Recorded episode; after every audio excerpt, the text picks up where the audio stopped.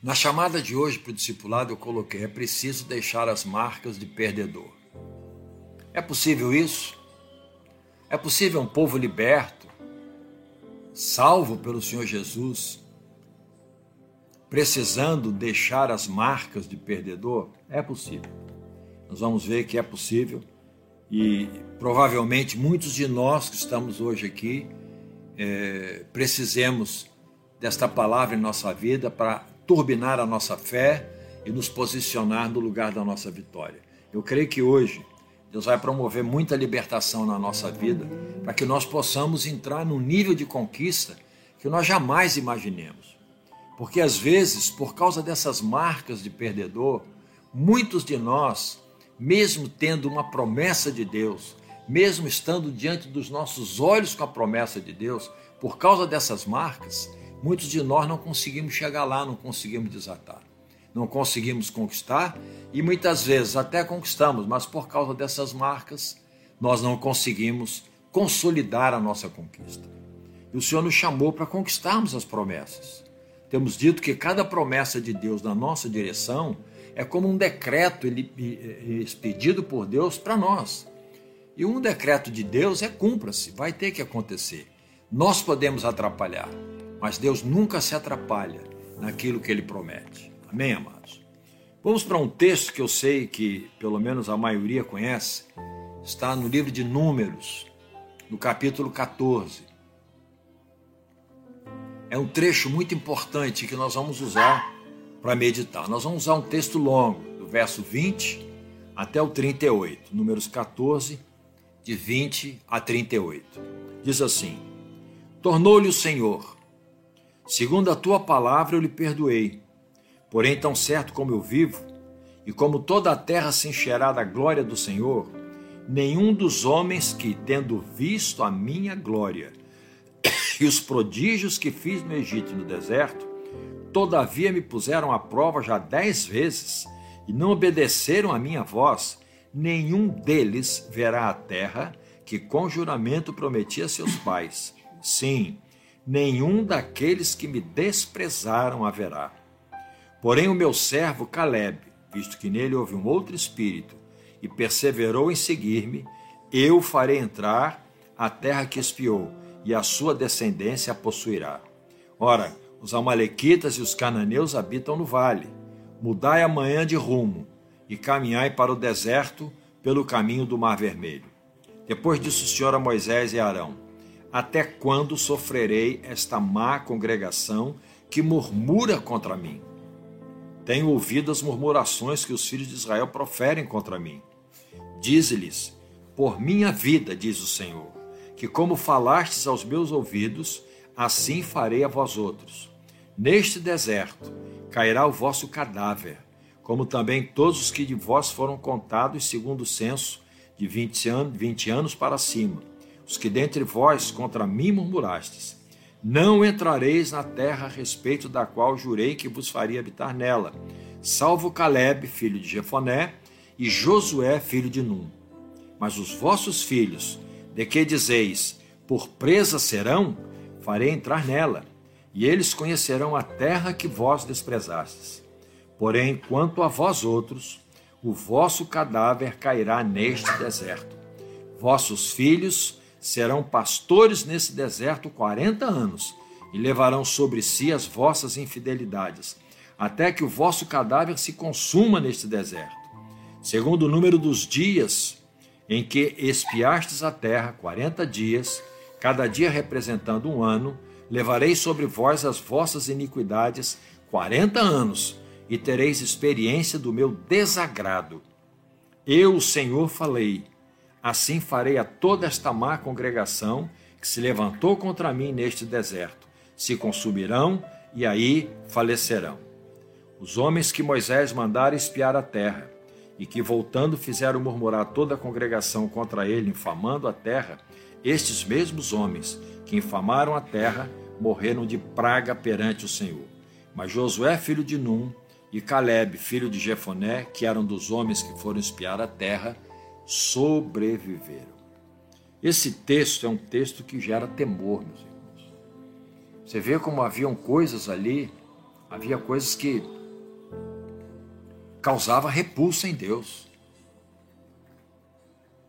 Deus fez uma promessa e por causa da murmuração, Deus cancelou. Eu acho isso muito sério. Nós precisamos abrir os nossos olhos. Nós precisamos entender que muitas coisas que muitas vezes nós fazemos até sem perceber, essas coisas, elas podem nos inviabilizar como conquistadores. Eu chamei aqui de marcas de, de, de, de, de perdedor. São características que nós temos e que nos impedem de entrar é, no território prometido. Você sabe aqui, o povo de Israel está às portas de Canaã, a chamada terra prometida por Deus. Deus então orienta Moisés para que mande doze príncipes, um príncipe por cada tribo de Israel, para espiar a terra e trazer o relatório é, que Moisés entendia que seria um relatório estimulante, consolidador daquilo que Deus falou. Claro, a função de um líder é ter a palavra de Deus no seu coração, conferir que esta palavra de Deus é uma verdade, é uma realidade e trazer um relatório compatível com o que Deus quer fazer. Isso é que Deus espera da liderança. Não uma liderança que proclame os seus interesses pessoais, mas aqueles que falam o que Deus quer fazer e aqueles que dizem que eles receberão o que Deus disse que vai dar. Isso é muito importante né, nesse contexto em que nós estamos vivendo, especialmente nos dias de hoje em que todo mundo profetiza para passar o pano em cima das pessoas, né? Todo mundo profetiza para acomodar situações erradas. Afinal de contas, temos que ser bonzinhos e Deus é divino e maravilhoso, tal a ponto, a tal ponto de desconsiderar o nosso erro e nos abençoará de qualquer forma em toda e qualquer circunstância. Não é assim. Não é assim. Então, o papel do líder nesse contexto era ir, olhar o que estava, o que estava prometido, testificar o que Deus falou, é terra que mana leite e mel, trouxeram o fruto da terra, provaram desse fruto, mas na hora de passar para o povo, eles passaram parte. Eles passaram o que eles viram, mas também destilaram o coração cheio de marcas de perdedor. E o que acabou por consolidar o povo não foram os relatórios relativos àquilo que Deus prometeu, mas foi exatamente o que eles destilaram de um coração enfermo, de uma alma doente, de uma alma cheia de marcas de perdedores. E por causa desses príncipes, que eu chamo de perdedores, né, tinham tudo para entrar na história, como entrou Josué e Caleb, eles tinham tudo para entrar na história, mas por causa de um relatório pervertido, controverso, eles perderam esse privilégio que o Senhor deu a eles de serem líderes, mentores de uma grande conquista. Eles abriram a boca e, na autoridade que tinham como príncipes e líderes, eles simplesmente destilaram as anomalias da alma deles. E aí você viu 40 anos de sofrimento, 40 anos para chegar daquele ponto em que eles estavam até o lugar da promessa, 40 anos, coisa que tecnicamente levaria em torno de uma semana, uma, duas semanas, 10, 12 dias para fazer esse trajeto. Levaram 40 anos. O Senhor disse: agora muda de rumo, vocês vão para outro lugar e vão morrer no deserto. Isso é muito triste. Você é um homem ou mulher de Deus? Existe promessa de Deus na sua vida? Eu creio que sim. Existe em você marcas de perdedor, perdedora, que estão atrapalhando você de conquistar essa promessa? Não sei, pode ser. Eu vou dizer algumas aqui. E eu creio que Deus está propiciando para nós uma oportunidade de libertação.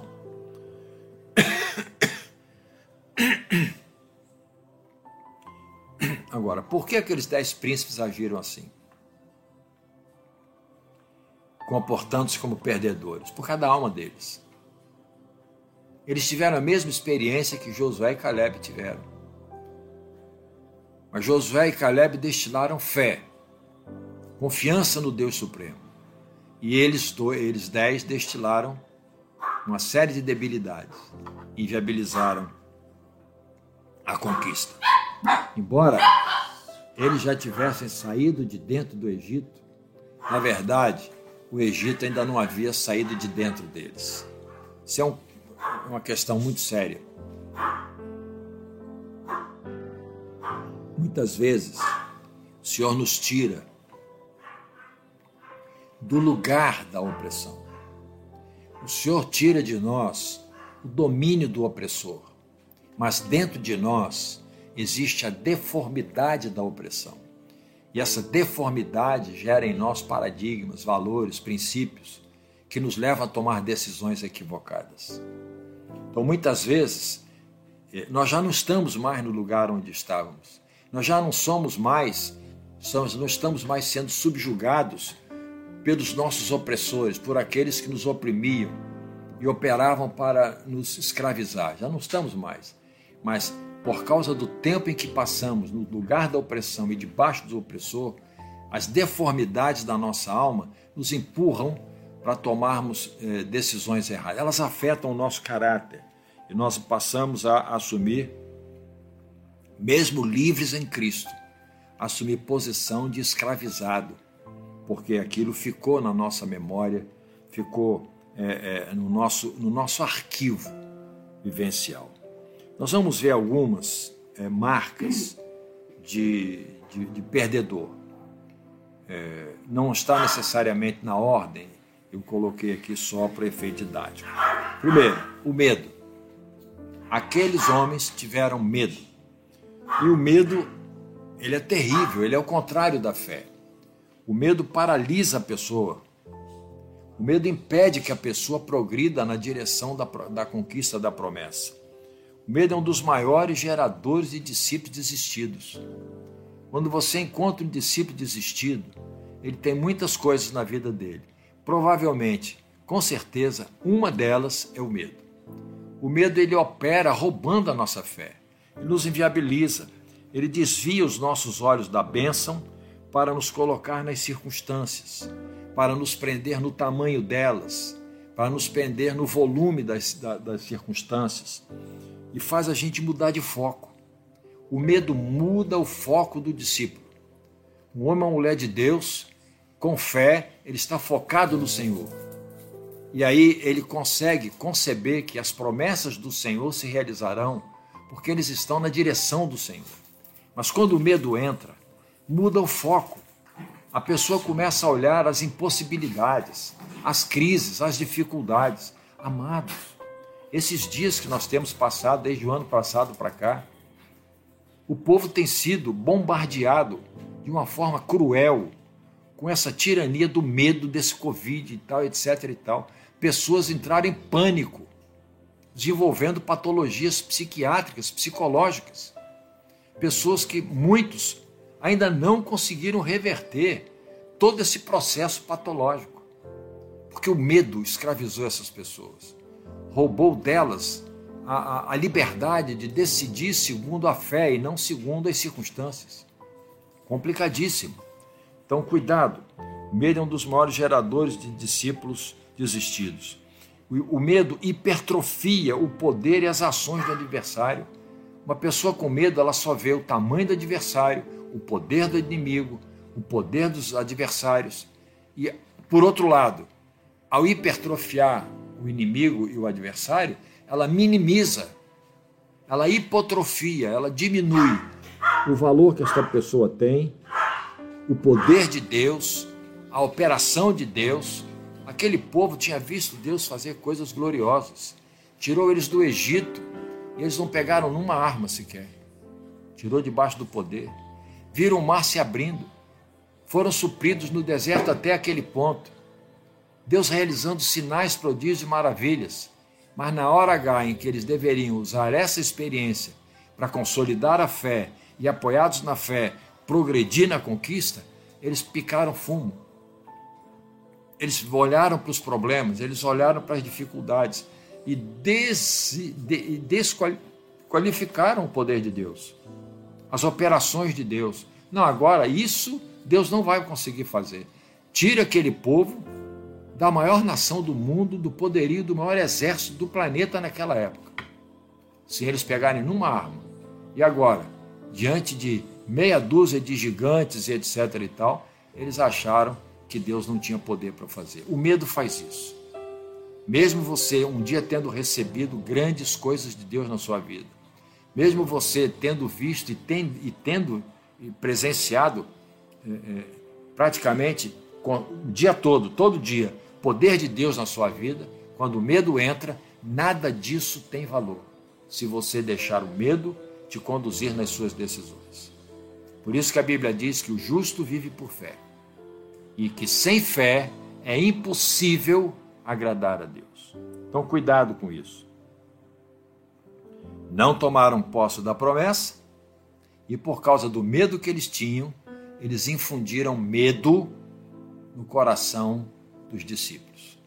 Um líder tem que ser um homem ou uma mulher de fé não pode se mover pelo medo, pela insegurança, porque isso vai gerar no coração dos seus liderados e vai viabilizar a conquista de um povo inteiro, não só do líder, mas todo o povo deixa de conquistar. Então, medo. A segunda marca de, de um perdedor é infamar a promessa de Deus. O que é infamar? Infamar é desacreditar a promessa. Infamar é descredibilizar é rejeitar a bênção de Deus. É dizer que a promessa de Deus não é bênção, é maldição. Foi o que eles disseram. Deus está nos trazendo para cá para nos devorar aqui. Por que, que não nos deixou morrer no Egito? Esse negócio de terra que manda leite e mel, negativo. Isso é terra que devora seus moradores. Olha só. Deus agora é mentiroso. Deus mente para eles. Deus não é Deus o suficiente para honrar a sua palavra. Quantos de nós temos sido assim? Não, isso não é de Deus para nós. Deus está movendo, está levantando. Muitas vezes a própria liderança traz a palavra que é de Deus. É um desafio para nos levar para um tempo de conquista, mas muitas vezes, por causa do medo, acabamos infamando a promessa de Deus. Quantos estão diante de promessa, têm uma palavra de Deus e, por causa de determinadas debilidades da sua vida, acaba infamando a promessa. Está dizendo: Deus, o Senhor é mentiroso. O que o Senhor diz é uma mentira. E quem, quem, quem pode tomar Deus por mentiroso? Então, duas coisas sérias: medo e infamar a promessa. Terceira coisa que eu acho que também é muito importante você devia avaliar: insegurança.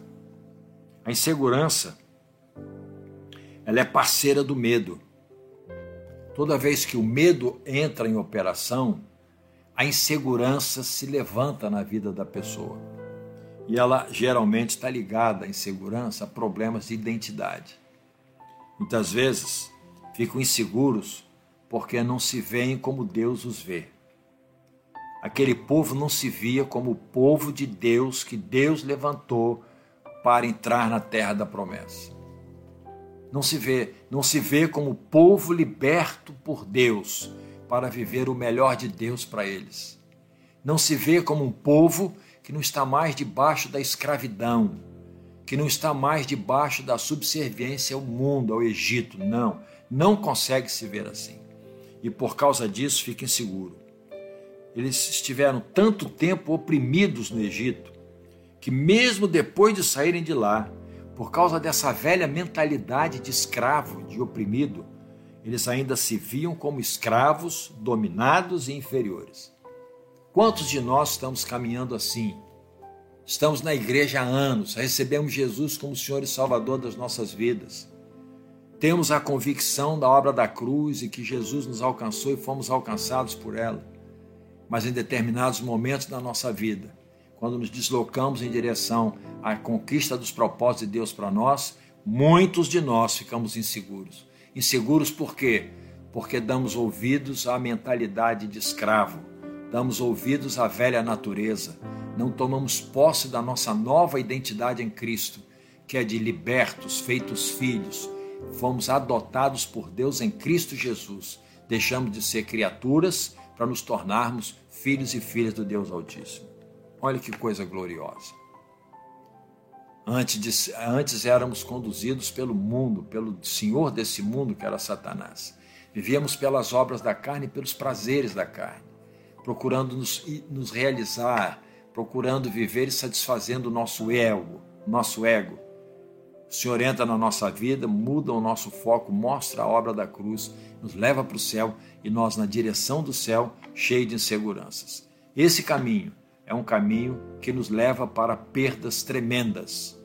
Eu e você não podemos estar inseguros com relação ao que Deus quer fazer na nossa vida, ao que Deus prometeu fazer por nós. Não importa o tempo que vai levar, não importa nem se Deus vai fazer, porque isto tudo está debaixo da soberania, da mordomia de Deus. Mas cabe a nós, como lavados e remidos pelo sangue do Cordeiro, encontrados em Cristo com a nova identidade de filhos de Deus, cabe a nós sim reivindicarmos as promessas de Deus sobre a nossa vida. Até que ele diga que não podemos mais reivindicar. Para de reivindicar porque eu não vou te dar isso. Se você não tem essa palavra, continue reivindicando todas as promessas que Deus fez para o seu povo. Você tem direito. Não ouça a mentalidade de escravo, não ouça a velha natureza, não se mova por insegurança, não mostre uma identidade é, pervertida, indefinida. Você em Cristo já está definido. O reino espiritual te reconhece como homem ou mulher de Deus. Você precisa olhar no espelho e dizer: Eis aqui um filho, uma filha do Deus Altíssimo na terra. Não é para se envaidecer, não é para se achar melhor, não é para achar ninguém pior. É para você se posicionar da forma correta, como aquele que Deus separou, como aquela que Deus separou, para que o reino de Deus fosse implantado na terra. Amém, amados? É tempo de mudar, é tempo de nos posicionarmos. Fora em segurança, tome posse, sinta-se seguro pela obra de Cristo segure-se na mão do Eterno e caminhe na direção das tuas conquistas. Deus fazer coisas sobrenaturais na sua vida. Amém? Dá um glória a Deus aí se você recebeu. Põe o um coraçãozinho aqui no, no YouTube se você recebeu. Eu creio que Deus está chamando a mim e a você para uma mudança radical na nossa caminhada espiritual. Então, medo, é, insegurança infamar promessa. Três coisas terríveis. E agora vem a quarta, não menos terrível, horrível, tenebrosa, chama-se murmuração. Murmuração. A murmuração acompanha o medo e acompanha a insegurança, acompanha a infamação da promessa. Não tem, não tem como. Entrou medo, está infamando a promessa, começou a, a, a ficar inseguro, vai murmurar. Vai murmurar vai começar a reclamar, vai começar a, a falar de Deus, vai começar a, a, a não glorificar a Deus pelas, pelos desafios do caminho, pelas conquistas que ele tem, vai começar a murmurar. Agora, Deus não tolera murmuração. Meu Pai amado, tem misericórdia. Como nós vemos crentes, inclusive chamados ungidos e de top, etc e tal, murmurando na caminhada espiritual. Nossa boca é para proclamar os oráculos do Senhor. Nossa boca é para destilar as, a vida do Senhor. Nossa boca não foi feita por Deus para murmuração. Deus não tolera, isso causa incômodo aos ouvidos de Deus. Para a bênção entrar na sua vida, preste atenção, a murmuração tem que sair. Você tem que parar de ser reclamão, reclamona. Parar com isso. Comece a dar glória a Deus, entendendo ou não o que está acontecendo com você. Tudo acontece debaixo da permissão de Deus. Você não está na mão do diabo mais, você está na mão do Deus Todo-Poderoso. Cada etapa da sua vida, cada eh, incidente da sua vida está dentro de um contexto da permissividade de Deus, pelo menos. Então comece a glorificar a Deus. Comece a exaltar o Cordeiro de Deus no tempo da adversidade. Uma coisa que vai abrir portas de escape para nós é não murmurar e abrir a boca para glorificar a Deus, exaltar o Deus de toda glória. Nós temos muita murmuração e pouco louvor na nossa boca. Nós temos muita reclamação e pouca adoração no nosso corpo. Nós temos muito pensamento contrário. Isso complica a vida da gente. Quantas pessoas estão sofrendo? Tem tudo para se dar bem, mas por causa dessa boquinha abençoada, murmuradora, no tempo da dificuldade, da crise, e aí inviabiliza. Vai ter uma rota diferente. A murmuração é, é, sai dos lábios de quem perdeu o foco. Você não pode ser assim. Conquista e murmuração jamais vão andar juntas. Jamais. Nenhuma conquista em Deus estará na vida daquele, daquela que murmura. Você vê, 40 dias espiando, 40 anos de murmuração. Vocês tiveram 40 dias para consolidar a alma de vocês e voltar com louvor e gratidão. Vocês, depois dos 40 dias, vieram para falar bobagem, para encher os meus ouvidos de abobrinhas. E eu não aguento isso, Deus falou. Vão passar 40 anos no deserto e mais, vão morrer nesse deserto. Vocês não estão qualificados. Por essas marcas de perdedor que vocês têm, vocês não estão qualificados a entrar na terra da promessa. Olha que coisa terrível. Então, especialmente você que é líder, você que tem sobre os seus ombros um encargo na igreja, pelo amor de Deus, pelo amor de Deus, faça um voto com Deus. Não murmurar jamais. É melhor viver 100 anos calado do que um segundo murmurando. Você vai trazer mais benefício passando mais tempo calado do que pouco tempo murmurando. Então, cuidado com isso. E o último, para a gente encerrar, o último não, penúltimo, para nós, encerrar, para nós caminharmos para o fim, é rebelião. Rebelião é, por definição, o ato de resistir a uma autoridade instituída. Então, nós vemos rebelião em vários níveis. Em toda estrutura em que é necessária uma autoridade instituída, em que se faz necessária a presença de uma autoridade, com vistas a preservar esta estrutura, essa autoridade instituída, ela foi ali estabelecida e ela não pode ser resistida. Resistir à autoridade é uma atitude interior. Muitas vezes nós não resistimos com os nossos atos, nós até acolhemos a autoridade sobre nossas vidas e denunciamos isso com a nossa obediência. Mas nem sempre que nós obedecemos, nós o fazemos longe da rebelião. Muitas vezes, por causa da rebelião, muitos de nós obedecemos e obedecemos até momento oportuno para que a nossa rebelião seja grande o suficiente ou forte o bastante para consolidar a nossa desobediência. Então, cuidado com isso. Nós vemos pessoas que resistem às autoridades. A mente de escravo, ela tenta se manifestar toda vez que Deus nos leva no sentido de nos posicionar no território de conquista. Ela se manifesta trazendo medo, insegurança, desconforto emocional. Essas mudanças que muitas vezes Deus requer de nós, elas são muito mais do que mudar de lugar mudar de posição. Elas muitas vezes, na grande maioria das vezes, elas estão ali mais para nos levar a confrontar este conforto emocional que nós temos. Então, as mudanças, via de regra, geram um desconforto emocional.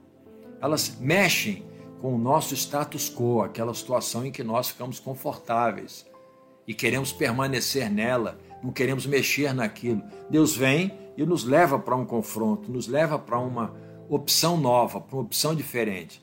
Esse desconforto, muitas vezes, de forma mesmo inconsciente, nos leva a resistir à voz de Deus, nos leva a não aceitar, a não acolher a voz de Deus. E Deus diz: Olha, eu não aguento isso, não. Estão resistindo à minha voz, eu estou chamando vocês para um tempo novo e vocês continuam resistindo à minha autoridade. Vocês continuam destilando rebelião, vocês continuam destilando insegurança, medo, vocês continuam é, rejeitando a minha palavra, infamando a minha promessa. Não tem jeito, murmurando, não tem jeito. Vocês são rebeldes. E Deus julga a rebelião de forma muito violenta.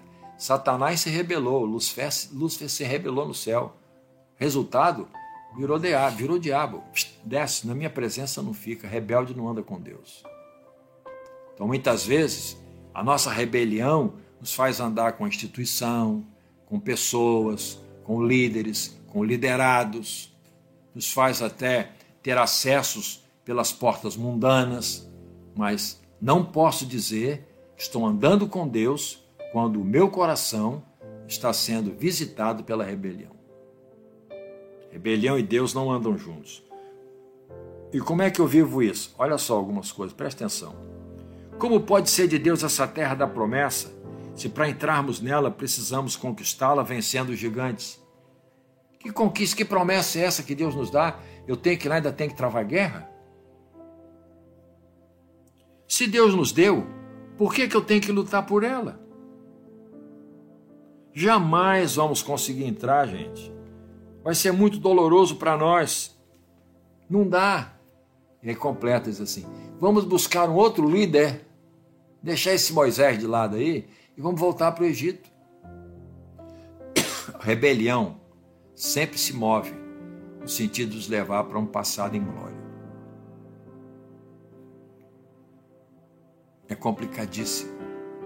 Geralmente faz isso. Eles fizeram isso. Olha só, esses caras são gigantes. Aos nossos olhos, nós somos zero esquerda. Como é que pode? Não é possível. Isso não é de Deus para nós, não, gente. Está tendo muito problema. Tanta guerra. Por que isso é de Deus para mim? Se eu tenho que estar tá travando guerra. Se fosse de Deus mesmo, eu não precisava travar guerra. Deus já venceu todas as minhas guerras. Quem disse isso? Quem disse isso? Para que a armadura do guerreiro? Capacete, cinto, escudo, espada. Para que a armadura do guerreiro? senão para travarmos as guerras. Preste atenção. Muitos de nós, provavelmente você pode estar vivendo isso aí, com esta sua boquinha maravilhosa e debaixo desse manto de rebeldia que você nem imagina que tem, você está simplesmente desdizendo o que Deus disse. Você não está reconhecendo os moveres de Deus na sua vida. Sabe por quê? Porque há uma pregação de evangelho de facilidades. A pregação de evangelho dicotomizado entre Deus e o diabo, dois poderes que se opõem. Não, não, não, não. Existem três senhorios que são serviços: o Senhor, Satanás e eu. Você. Nós precisamos colocar a mão sobre a nossa vida, não é só Deus botar a mão na nossa vida e fazer por nós. Deus já fez por nós aquilo que nos qualifica para encararmos as guerras que precisamos travar, para alcançarmos as vitórias que Ele prometeu nos dar. Deus não funciona em nós sem nós. Você está entendendo isso? Nem a santificação vai ocorrer na minha vida e na sua se eu não decidir colocar a mão na minha vida. Esse é um problema sério. E muitas pessoas não conseguem prosperar no caminho da santificação por causa dessas marcas de perdedor. Porque eles se recusam a assumir a sua posição de homens e mulheres de Deus, filhos e filhas do Altíssimo, servos e servas do Todo-Poderoso, guerreiros e guerreiras destes últimos tempos. Não assumem. Transferem tudo para Deus. E aí, ou é Deus ou é o diabo. E a minha responsabilidade fica onde? E o meu papel como uma autoridade instituída por Deus na terra para funcionar, proclamando o seu nome, o seu evangelho e me movendo na direção de neutralizar as obras do diabo. Como é que é isso? Onde é que fica isso? Então, cuidado em nome de Jesus, para não entrar nesse dualismo espiritual. Nós somos responsáveis. E uma das causas de rebelião é quando nós não queremos assumir o nosso papel e Deus nos convoca para funcionarmos dentro daquilo que Ele diz que nós somos e podemos fazer. Amém, amados? Existem coisas que Deus vai entregar na nossa mão. Existem coisas que Deus já entregou pela promessa, mas nós temos que ir lá buscar. Você está liberado por isso, está liberada. Aquele povo olhou para as dificuldades e falou: não, isso não é de Deus, não. Deus está querendo brincar conosco, quer nos matar. Por que então nos deixou no Egito? Íamos morrer lá mesmo, pelo menos tínhamos comida e segurança, já sabíamos o que era. Aqui, encarar esses gigantes, nós somos como gafanhotos.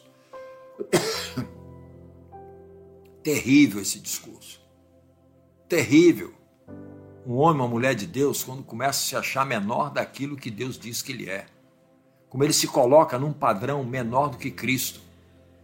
Quando ele se avalia pelo tamanho dos adversários e não pela grandeza do seu Deus e do que ele representa para Deus. Deus está me chamando, a mim, a você, para nós mudarmos essa história e começarmos a colecionar vitórias. Vitórias. Às vezes com lutas, às vezes sem lutas, às vezes com lutas ferrenhas. Às vezes vamos ter que encarar batalhas sérias, mas precisamos estar convictos de que Deus nos chamou para transitarmos nesse caminho de glória, que é exaltar o nome dele até que, até que vejamos a vitória do Senhor. Amém, querido? Então, cuidado, cuidado. Deus está requerendo de mim e de você posturas totalmente diferentes daquelas que muitos de nós temos de forma desavisada, desavisada, vivendo. E último aqui, vamos terminar aqui, que eu sei que você já já está querendo descansar, né?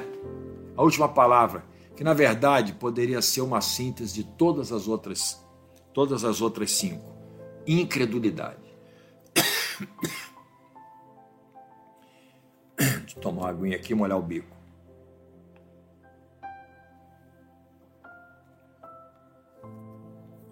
A incredulidade é parceira da rebelião, do medo, da insegurança, da murmuração.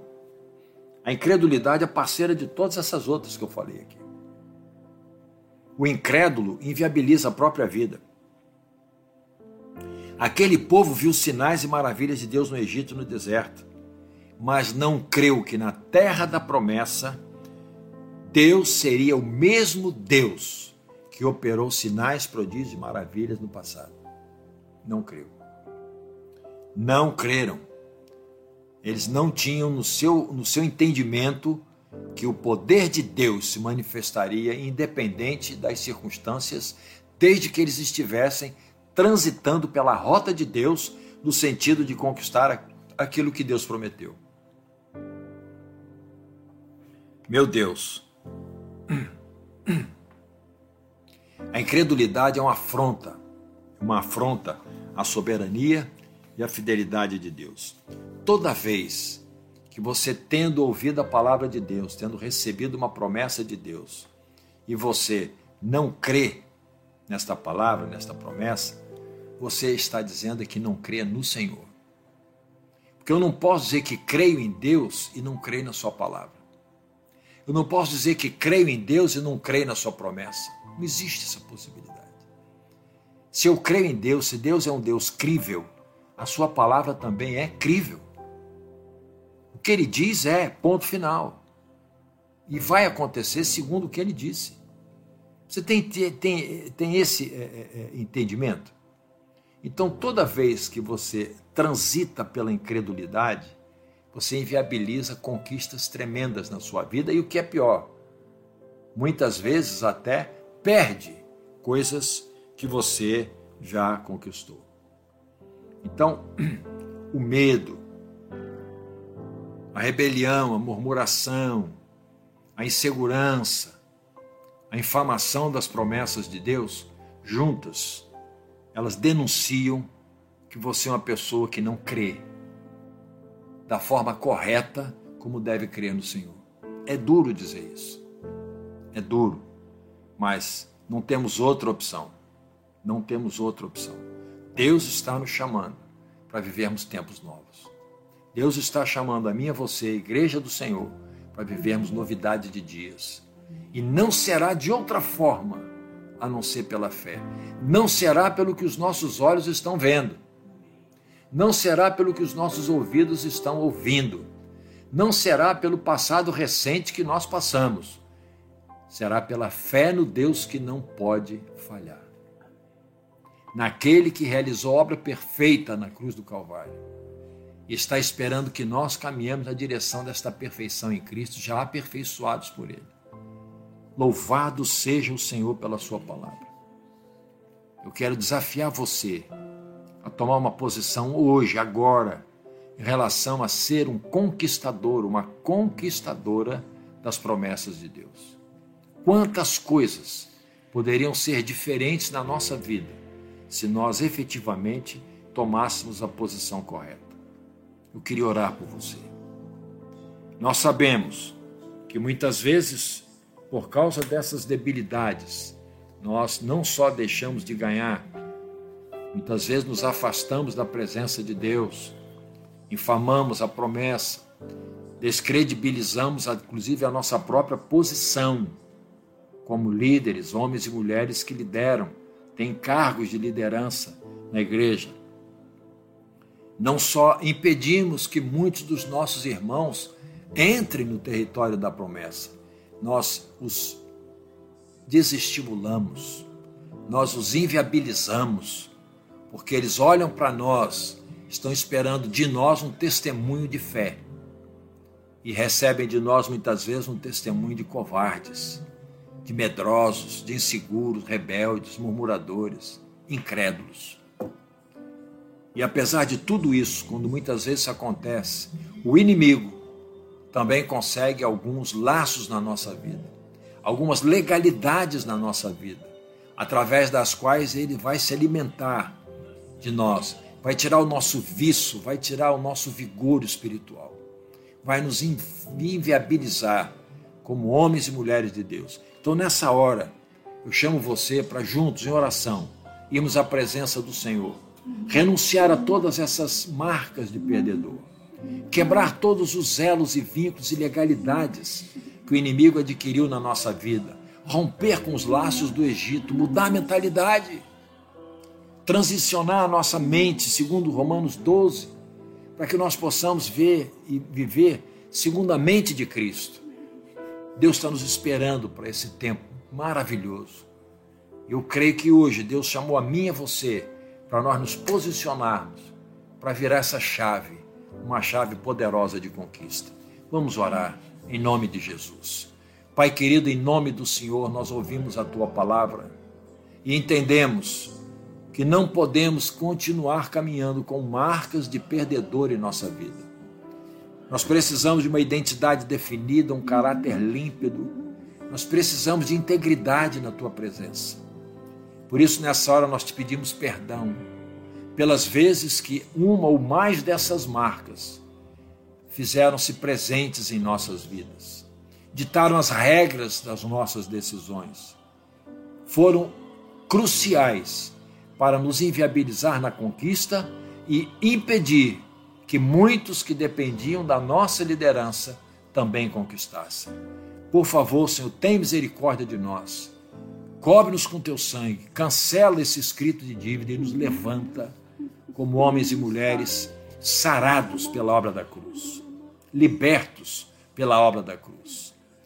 Também nessa hora, em nome de Jesus e no poder que há no sangue do Cordeiro, nós quebramos toda a legalidade que demos ao inimigo por causa dessas marcas e atitudes erradas. Nós, vi, nós viabilizamos a presença deles em nossa história. Então, meu Deus, nessa hora nós quebramos e colocamos todas essas laços debaixo dos teus pés e governa, Senhor. Naquelas áreas em que ele exerceu de alguma forma algum governo em nossa vida, nós colocamos debaixo dos teus pés para que o Senhor governe na plenitude a nossa história e também agora em nome de Jesus. Cada um de nós tem suas terras prometidas.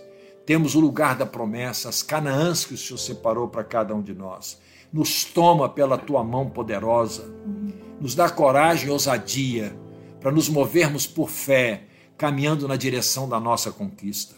Amplia as nossas conquistas, alarga os horizontes diante dos nossos olhos, enche o nosso coração de fé determinação e esperança para que nós possamos conquistar tudo aquilo que o Senhor nos prometeu e escreveu o nosso nome como de nossa propriedade. Muito obrigado, Deus, porque a tua palavra é viva e ela permanece eternamente. Muito obrigado pelas tuas misericórdias em direção a nós. Muito obrigado pela tua soberania. Muito obrigado pelo teu conselho sobre nós. Em nome do Senhor Jesus. Amém. Amém, Amém amados. Toma posse. Recebe o novo de Deus na sua vida. Rejeite essa mentalidade de escravo, essa mente de passado. Você não pode viver preso a uma experiência, seja boa ou má do passado. Ela tem que servir para te empurrar para frente. Aprender e, com o estímulo das boas, te empurrar para frente. Hoje o Senhor está te empurrando para frente. O Senhor está dando a você um caminho aberto diante de ti. Caminha nessa vitória, caminha nessa conquista, em nome de Jesus. O Senhor te deu uma noite de paz, uma noite cheia da presença dEle que seja uma noite de renovo para você, que até o fim desse Shabat, amanhã à tarde, você possa receber coisas gloriosas do Eterno. Ele te conceda, te conceda de uma forma sobrenatural as vitórias que o inimigo disse mentirosamente que não eram suas. Disse mentirosamente que você não tinha direito sobre elas. Disse mentirosamente que você jamais as conquistaria. Deus está dizendo para você: o que está no teu nome é teu. Eu prometi e sou fiel para cumprir aquilo que eu prometi. Amém?